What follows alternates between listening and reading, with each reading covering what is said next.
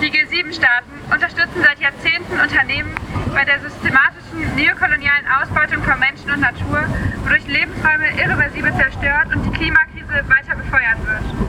Kein Geld der Welt kann diese irreparablen Schäden ausgleichen. Doch einen Schuldenerlass für Gemeinden des globalen Südens, die Finanzierung von Klimaschutz und Anpassungsmaßnahmen, den Ausbau von Gemeingütern sowie den Abbau der kolonialen Industrie ist das Mindeste, was getan werden muss.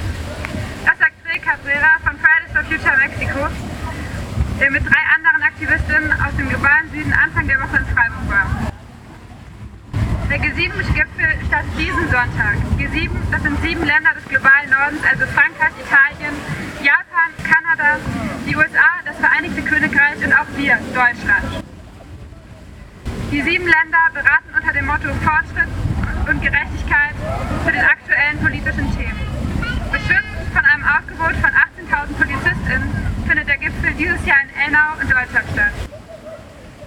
Das Problem ist, diese sieben Länder erheben somit den Anspruch, über das Schicksal der ganzen Welt zu entscheiden. Das Problem ist eine kleine, selbsternannte Gruppe von Menschen ohne jegliche Legitimation, Repräsentanten der westlichen Industriestaaten, die zu dem, den reichsten Teilen der Welt gehören, beraten sich alleine.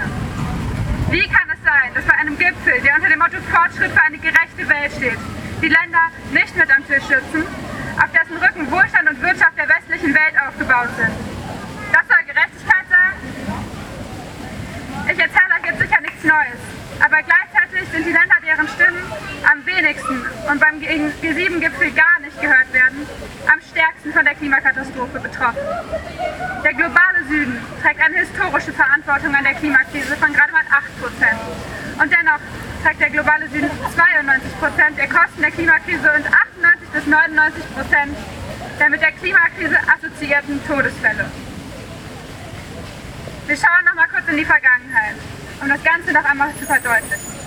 Der Großteil der Länder des globalen Südens waren Kolonien unserer westlichen Welt. Unser Reichtum und unser Wachstum haben wir nur dadurch finanziert, dass Rohstoffe und Ressourcen billig und unter katastrophalen Bedingungen für uns hergestellt wurden. Also durch reine Unterdrückung.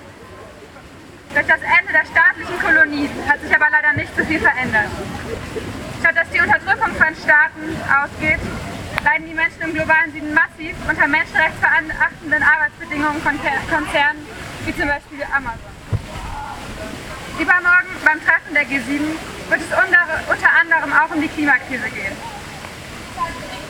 Aber wie soll bei diesem Thema irgendwie Fortschritt erreicht werden, wenn die am stärksten betroffenen Länder nicht mit am Tisch sitzen? Wie sollen in derart kolonial geprägten Strukturen Entscheidungen getroffen werden, die auch nur irgendwie in der Nähe von Klimagerechtigkeit kommen?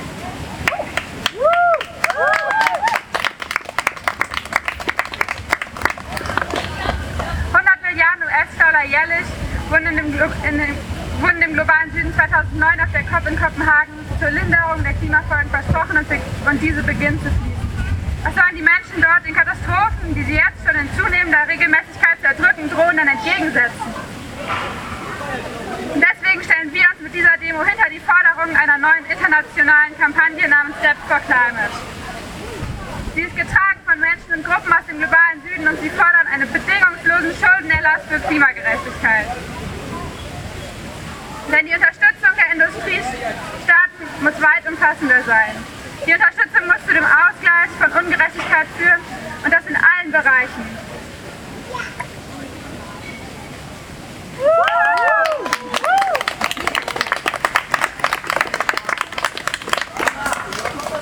Aber warum passiert das nicht? Die Schulden, die der globale Süden hat, zu erlassen, also zu streichen, würde unserer Regierung schaden. Die Schulden des globalen Südens, ein übermächtiges Druckmittel zur Förderung der dort im Boden liegenden fossilen Brennstoffe. Die Weltbank und die IWF drängen verschuldete Länder wie Argentinien, Mosambik oder den Senegal dazu, ihre Reserven an Öl und Gas zu erschließen, um ihre Schuldenzahlungen bedienen zu können. So entsteht ein Teufelskreis, denn die starken von der Klimakrise betroffenen Länder müssen nach jeder Katastrophe neue Schulden aufnehmen, um die Schäden ab abzumildern. Mosambik zum Beispiel musste 2019 nach dem zerstörerischen Zyklon 118 Millionen US-Dollar neue Schulden bei der IWF aufnehmen. Doch die historische Verantwortung des Westens und die Verantwortung des viel, viel größeren Ausmaßes der Befeuerung der Klimakrise führt zu Klimaschulden. Diese enormen Klimaschulden sind unermesslich, größer als die Finanzschulden, die die Länder des globalen Südens mit niedrigen Emissionen haben. Wer schuldet wem also wirklich etwas?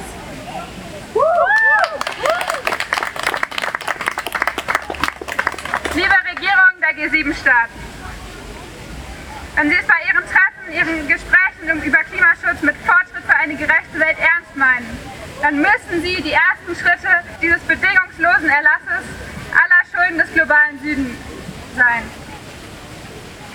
Also stehen wir hier, um laut zu werden. Die nächsten Tage findet hier vor Ort über 40 Aktionen unter dem Motto for Climate statt. Lasst uns gemeinsam die Stimme unserer Freundinnen im globalen Süden so laut machen, dass sie bis nach Elmar schallt.